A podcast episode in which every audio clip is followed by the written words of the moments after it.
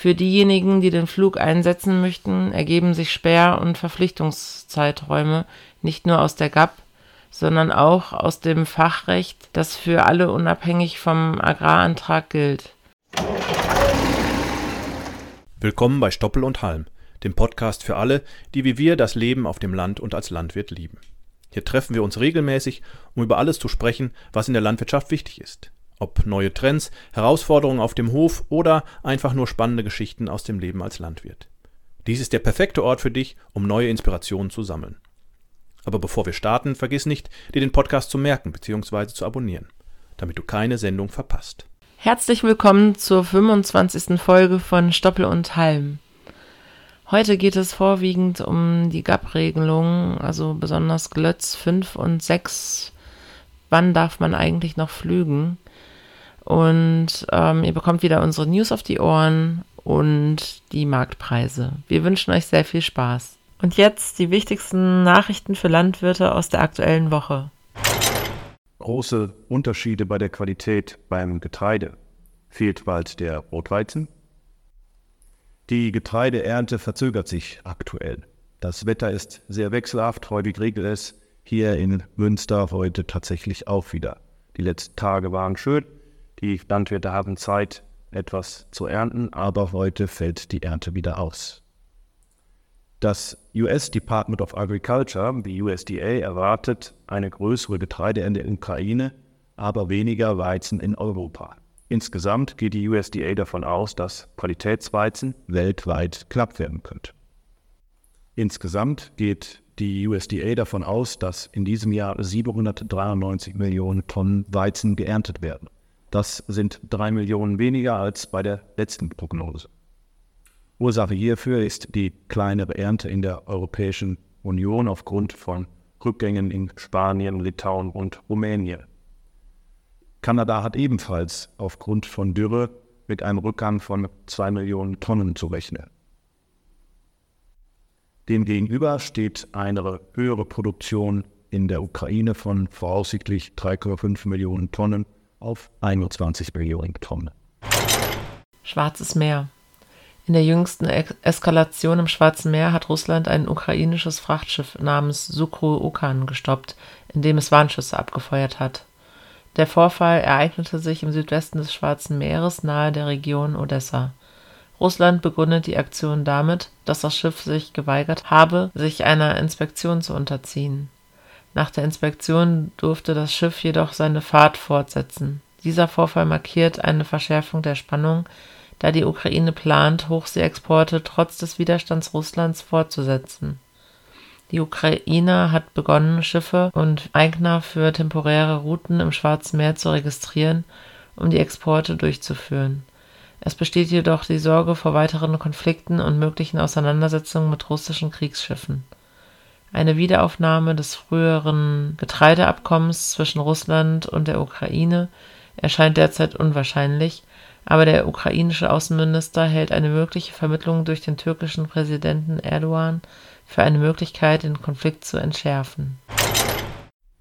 Molkereigenossenschaft zahlt erstmals einen Nachhaltigkeitszuschlag auf den Milchpreis. Im Oktober 2022 hatte Arla Foods die Einführung des Nachhaltigkeitszuschlags angekündigt. Jetzt gab die Molkerei bekannt, dass ab August durchschnittlich 1,44 Cent pro Kilogramm Milch gezahlt wird. In einer Art Punktesystem können Landwirte bis zu 80 Punkte sammeln, die ARLA dann in Milchgeld umrechnet. Die Maximalzahl beträgt 80 Punkte, die in 19 verschiedenen Bereichen vergeben werden. So können Landwirte beispielsweise bei der Futtereffizienz, beim Güllemanagement, beim Einsatz von Düngemitteln bei der Fortbildung und bei Strom aus erneuerbaren Energiequellen Punkte sammeln. Landwirte melden ihre Maßnahmen entsprechend an und ARLA prüft diese Stichpunkte. Ziel der Maßnahme durch die Molkereigenossenschaft ist es, ihren Mitgliedern einen finanziellen Anreiz zu bieten, um die Emissionen in der Milcherzeugung bis 2030 um 30 Prozent zu reduzieren. Freiflächen-PV-Anlage. Die Regierung hat versprochen, das Problem der steuerlichen Benachteiligung von Landwirten bei Freiflächenanlagen mit Photovoltaik, kurz PV, zu lösen. Aktuell werden solche Anlagen nicht den land- und forstwirtschaftlichen Vermögen zugeordnet, was zu Steuernachforderungen führen kann. Es gibt Bemühungen auf Bundes- und Landesebene, diese Zuordnung zu ändern und Steuervorteile für solche Anlagen zu ermöglichen Trotzdem gibt es noch keine konkreten Ergebnisse und die Kommunikation zwischen Ministerien und Bundesrat ist uneindeutig. Für Agri-Photovoltaikanlagen gibt es bereits Ausnahmen, die jedoch bestimmte Voraussetzungen erfüllen müssen. Krähen plündern erntereifes Feld. Im Landkreis Fürstenfeldbruck gibt es schon seit längerem Probleme mit Saatkrähen. Bisher fielen die Tiere aber eher über frisch eingesäte Felder her. Jetzt hat es auf ein Feld getroffen, das erntereif war. Mit einem neuen Trick fallen die Tiere hordenweise über das Feld her, fliegen ein und knicken dabei die Halme um. Die so auf der Erde liegenden Ähren sind dann leichte Beute für die Tiere. Der Kreis Obmann in der Region Fürstenfeldkrupp fordert nun dass Saatkrähen zum Abfluss freigegeben werden. Wie hoch der Schaden insgesamt ist, kann nicht beziffert werden, da von einer hohen Dunkelziffer auszugehen ist. Fristende. Ab dem 16. August endet das Mulch- und Mähverbot auf stillgelegten Flächen einschließlich mehrjähriger Brachen gemäß bestimmter landwirtschaftlicher Regelungen. Das Mulchen ist wieder erlaubt und bei mehrjährigen Brachen ist alle zwei Jahre eine Pflegemaßnahme wie Mähen oder Mulchen außerhalb des Zeitraums vom 1. April bis 15. August erforderlich. Das Mäh- und Mulchverbot betrifft auch Blühflächen auf Brachen. Neue Regelungen ermöglichen es, Mutterkühe und Mutterschafe sowie Mutterziegen ab dem 15. August zu verkaufen, ohne Prämien zu verlieren. Die Mindesthaltungszeit für Tierprämien endet ebenfalls am 15. August, wobei bestimmte Kriterien für die Prämienberechtigung gelten Biofleischmarktanteil sinkt leicht. Etwas weniger als 4% betrug der Marktanteil von Biofleisch 2022. Das entspricht einem leichten Rückgang gegenüber 2021. Grund für den Rückgang sind laut BLE insgesamt die stark gestiegenen Lebensmittelpreise. Und die Nachfrage nach biologischem Fleisch war in den vergangenen Jahren gewachsen aber auf niedrigem Niveau. Zwischen 2018 und 2021 hatte sich der Anteil an Biofleisch in Deutschland verdoppelt und innerhalb der letzten zehn Jahre laut BLE verdreifacht. Erstmals war also 2022 ein Rückgang zu beobachten, der allerdings auf alle Bio-Lebensmittel betraf. Lediglich Bio-Eier waren davon ausgenommen, die weiter bei weit über 10% Marktanteil liegen. Saatgutmangel. Die Ernte 2023 in Deutschland wird durch anhaltenden Regen beeinträchtigt. Der Raiffeisenverband befürchtet Probleme mit Saatgut für Roggen und Weizen. Qualitätsverluste sind bei Winterweizen, Winterroggen und Tritikale aufgrund von Auswuchs und Pilzbefall zu verzeichnen. Wintergerste ist weniger betroffen, da sie vor dem Regen geerntet wurde Insbesondere in den Regionen des Nordens und Ostens Deutschlands wird eine knappe Saatgutversorgungslage erwartet. Der DRV erwartet, dass eine Herabsetzung der Mindestkeimpfähigkeit für zertifiziertes Trockensaatgut notwendig sein könnte. Ähnliche Maßnahmen könnten für Weizen und Tritikale folgen. Die Saatgutsaison wird durch die späte Ernte und Qualitätsprobleme herausfordernd sein was die Nachfrage nach zertifiziertem Saatgut erhöhen und die Versorgungslage verschärfen könnte. Die neuen Richtlinien für die gemeinsame Agrarpolitik kurz GAP bedeuten auch Einschränkungen beim Pflügen. In den aktualisierten GAP-Richtlinien, die den Erosionsschutz betreffen, wurden zeitliche Beschränkungen für das Pflügen festgelegt. Zusätzlich zur nächsten Aussaat müssen die Mindestbodenbedeckung und die Vorschriften der Düngeverordnung beachtet werden die Vorschriften von Glötz 5 zur Begrenzung von Wasser und Winderosion dienen dem Erosionsschutz. Eine zentrale Regelung für Flächen mit Erosionsgefahr besteht darin, dass ein Flugverbot vom 1. Dezember bis zum 15. Februar gilt. Bei der Planung der Fruchtfolge für das kommende Jahr stellen viele Betriebe fest, dass die Auflagen der neuen Agrarförderung GAP 2023 anspruchsvoll sind. Betriebe, die hängige Flächen bewirtschaften, sehen sich mit zeitlichen Vorgaben für das Pflügen konfrontiert für Betriebe in hängigem Gelände sind Mulch und Direktsaatverfahren die unkomplizierteste Option, da sie einen maximalen Erosionsschutz bieten und sowohl den Anforderungen von GLÖTZ 5 also (Erosionsschutz) und GLÖTZ 6 (Mindestbodenbedeckung) als auch der Düngeverordnung gerecht werden, sofern eine Zwischenfrucht angebaut und bis zum Frühjahr stehen gelassen wird.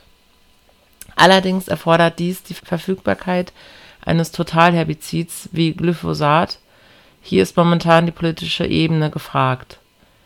Für diejenigen, die den Flug einsetzen möchten, ergeben sich Sperr und Verpflichtungszeiträume nicht nur aus der GAP, sondern auch aus dem Fachrecht, das für alle unabhängig vom Agrarantrag gilt.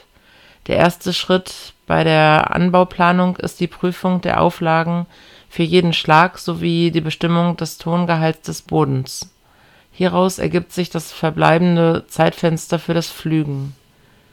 Was schreibt die Düngeverordnung DVO vor?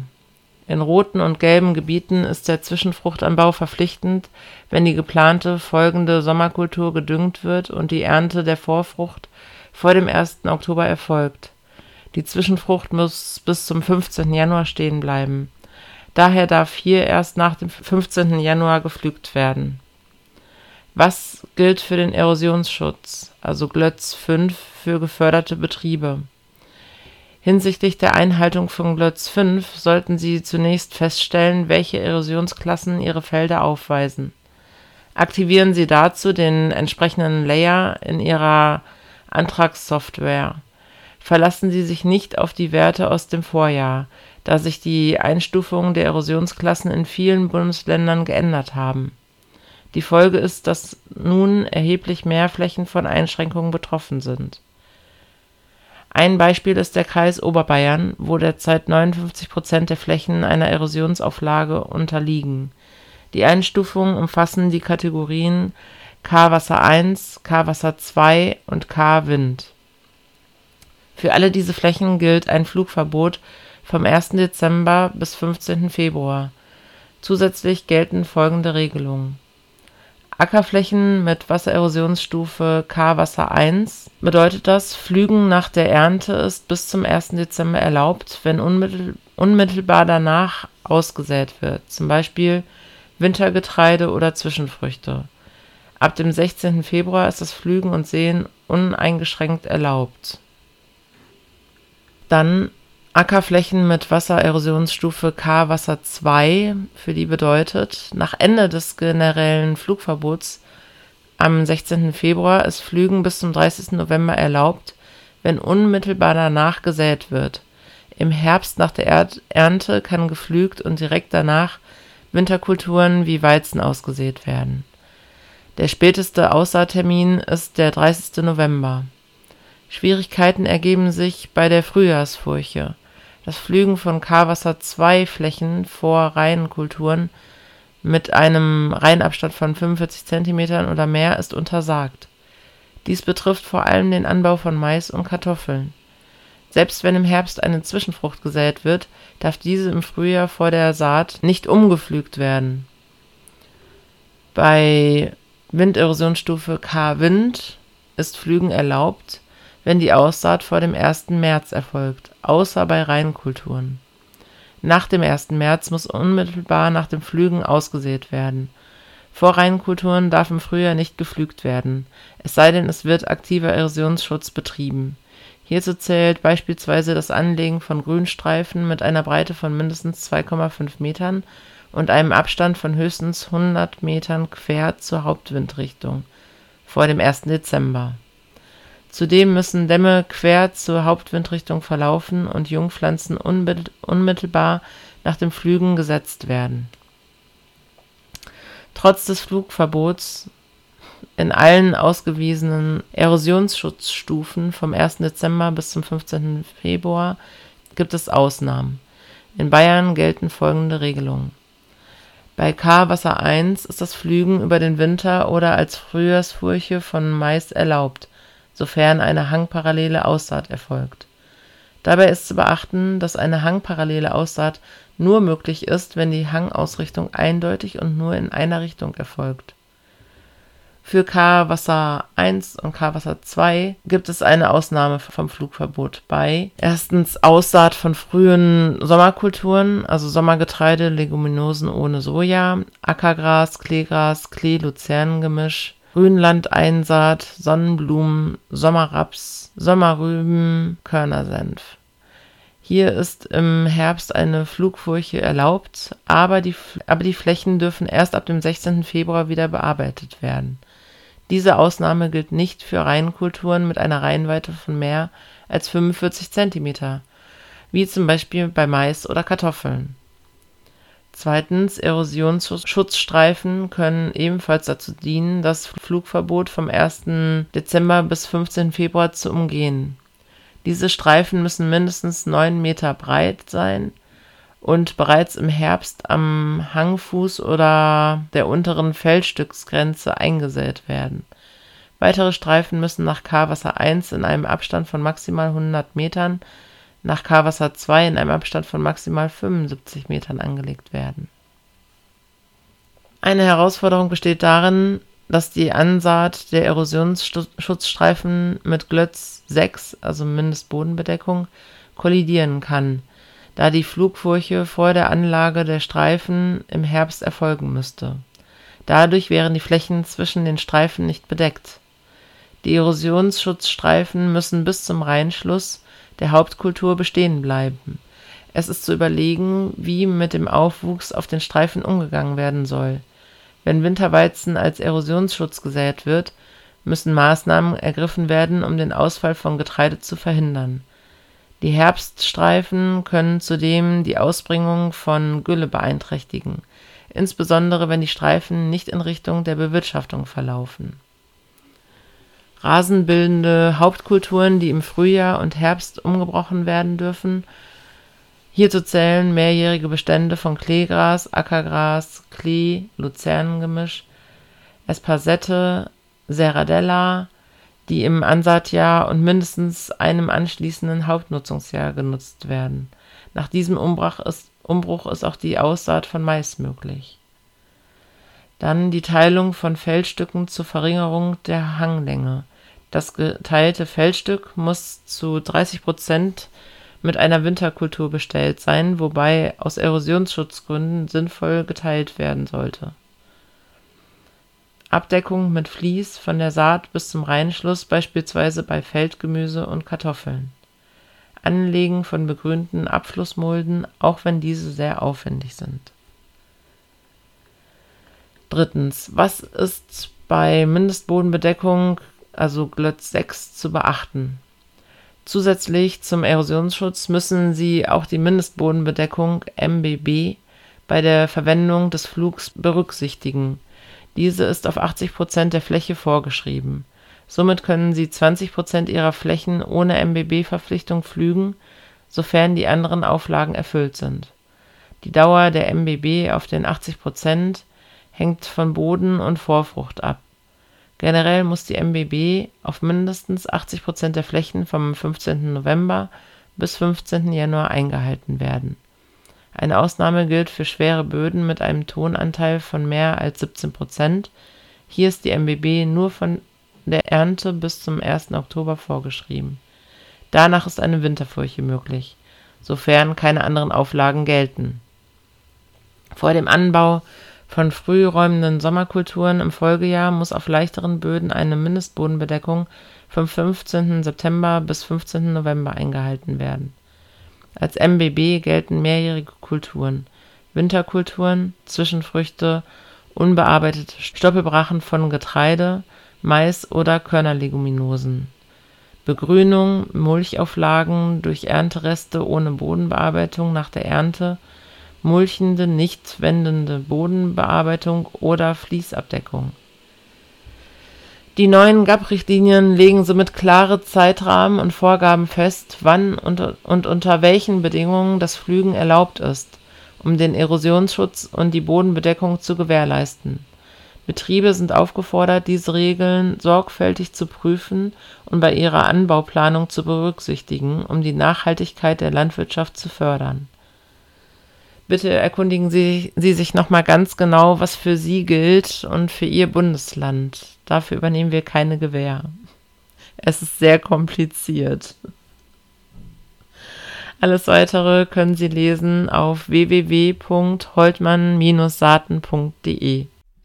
So, kommen wir zu den Marktpreisen in der Kalenderwoche 33. Wir starten mit den Ferkeln, die in dieser Woche einen kleinen Dämpfer bekommen haben. Es ging von 89 Euro für 25 Kilo Basispreis laut VEZG auf 88 Euro runter. Grund hierfür war vielleicht auch der Rückgang bei den Schlachtschweinepreisen. Hier die Kilogrammpreise bei 2,30 Euro zu 2,55 Euro, nicht 55, sondern 2,50 Euro in der Vorwoche. Also hier gibt es einen doch schon etwas kräftigeren Dämpfer äh, auf die 2,30 Euro pro Kilo laut VEZG. Die Bullenpreise steigen. Hier sind wir aktuell bei 4,57 Euro. Äh, das ist ein leichter Anstieg zur Vorwoche. Bei den Schlachtkühen sehen wir einen Preis von 3,95 Euro, auch ein leichter Anstieg zur Vorwoche. Heu- und Strohpreise steigen leicht an. Hier sehen wir im Schnitt in Hessen einen Preis von um die 158 Euro pro Tonne. Das ähm, ist eine Steigerung, wenn wir uns die Preise so im ich sag mal, Mai, April, Mai anschauen, liegen wir so bei 135 Euro für die Tonne Heu. Ähm, das ist schon ein äh, Anstieg. Das liegt sicherlich auch an den schlechten Wetterbedingungen, viel Regen in ganz Deutschland und damit auch schlechte Heuqualität. Auch bei Stroh, hier liegt der Preis bei 110 Euro pro Tonne, äh, Notierung aus Hessen. Äh, das ist im Vergleich zum April, Mai, da lag es ungefähr bei 95 Euro, auch eine gute Steigerung bei den Preisen. Heizöl 100 Liter. Hier liegen wir tatsächlich schon wieder über den 100 Euro. Hier gibt es ungefähr bei 104 Euro, die aktuell für 100 Liter Heizöl gezahlt werden müssen. Noch zum Schluss ein Wort zum Milchpreis. Wie er sich in Deutschland entwickelt, werden wir äh, in ein, zwei Wochen sehen, wenn die neuen Preiskalkulationen raus sind. Wir sehen nur auf dem Weltmarkt, dass hier der Milchpreis deutlich fällt. Hier äh, haben wir einen niedrigsten Stand seit fast fünf Jahren mit einem Verkaufspreis von 2875 US-Dollar pro Tonne. Grund sind hierfür weltweit und insbesondere in China ein größeres inländisches Angebot und eine weltweit auch verhaltene Nachfrage. Und damit verabschieden wir uns für heute von Stoppel und Halm, dem Podcast von Holtmann Saaten. Wir hoffen, ihr hattet genauso viel Spaß beim Zuhören wie wir beim Aufnehmen.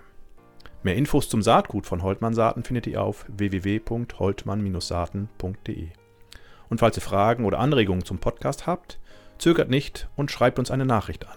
podcast.holtmann-saaten.de. Bis zum nächsten Mal und macht euch ja nicht vom Acker. Wir Landwirte werden gebraucht.